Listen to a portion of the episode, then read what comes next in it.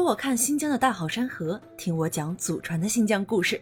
大家好，欢迎来到我的新疆故事，这里是新疆，我是一个普通的新疆人。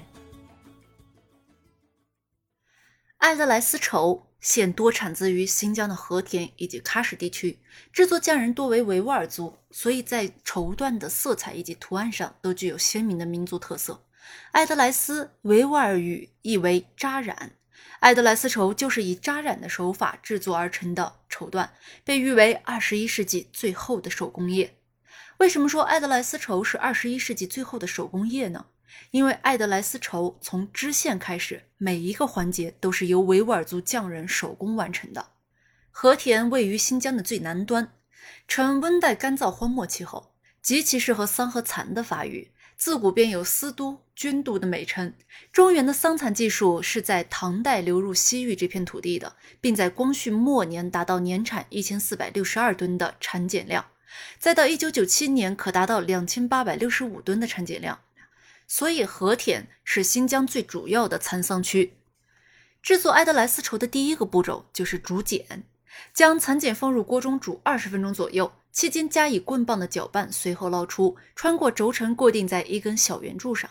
第二个步骤则是需要两位工匠的相互配合织丝，一位工匠负责将锅中捞出的蚕茧固定在轴承上，另一位工匠需要织线并保证蚕丝不断。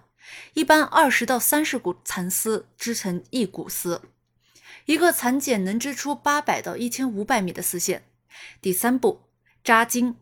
所谓扎金，是先将所有表现出的图形画在成排的丝线上，之后由扎金人用塑料袋等不需着色的部分扎起来。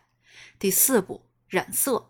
不同于其他织品先织后染的操作流程，爱德莱丝绸选用先染后织的技术手段，这样的织品在着色上更加饱满，也更加均匀。第五步，织布。拆除丝线上所扎的塑料袋儿，得到自然晕染的亮丽丝线。这时就轮到帅气的织布匠人登场了。他们会按照最开始的图形设计，将一根根分散的丝线编织在一起。一般来讲，一位普通的织布匠人一天只能织出三到四米的艾德莱丝绸，一周也只能得到三十来米的艾德莱丝绸。这种纯手工的编织方式，让艾德莱丝绸的线条更加缜密，也更加丝滑。虽然也可以选择使用现代工艺来完成艾德莱丝绸的生产，但这些维吾尔族匠人却依然选择使用传统的手工艺织着一条又一条的艾德莱丝绸。这一刻，他们不在乎自己的作品究竟能被打上几位数的标签，更在意的是这种手艺的传承。图尔逊·特和提是和田吉亚乡艾德莱丝绸的第六代传人，直到今天，他的家里还保存着二百多年前祖上的织绸机。在传承埃德莱丝绸编制手艺时，也会先从这种织绸机的使用开始。即便这种器械现已不投入使用，但是他还是贯彻着自己的想法。他始终认为，埃德莱丝绸是以前的人传下来的，也是维吾尔族的文化。不能因为机器的产量高，就把传统的手艺忘记了。必须教会年轻人，把传统的丝绸编织技艺传下去。如果说图尔逊坚持的是对手工业的传承，那陈应奋坚持的就是对文化的传承了。陈应奋，香港理工大学服装与纺织品专业硕士，中国十佳时装设计师，新疆维吾尔自治区服装行业协会副会长，新疆艾德拉斯研发推广中心设计总监。多年前，陈应奋的父母毅然决然地选择支援西部，并扎根在新疆这片土地上。陈应奋也就此成为了一个土生土长的新疆人。他从小就对具有民族元素的事物表现出了喜爱之情。大学毕业后，陈应奋选择做设计师，这一做就是十七年。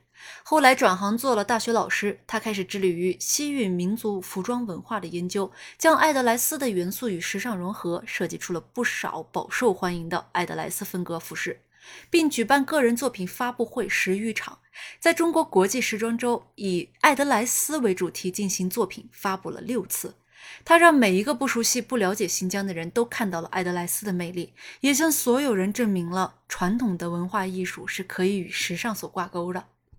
现在的艾德莱斯已不只是作为维吾尔族女性的筒裙使用了，更多熟悉的花纹可以出现在包上，出现在鞋上，出现在扇子上，也可以出现在抱枕上或出现在被褥上。多样性更是为艾德莱斯创造了更多的可能性，也让艾德莱斯成为了新疆的一张名片。和田的艾德莱斯博物馆就是一个这样的地方。除了能看到各种形态的艾德莱斯制品，还可以了解到艾德莱斯绸的悠久历史，更是能静观维吾尔族匠人制作艾德莱斯绸的全过程。为了让更多的人了解到关于艾德莱斯绸的文化，这个博物馆对外是免费开放的。关于艾德莱斯绸的知识，我们今天就分享到这里。有什么疑问，欢迎在评论区留言。我是一个普通的新疆人，在祖国西北这片风景壮丽的土地上，为您讲述真正的新疆。感谢您的倾听，我们下期再见。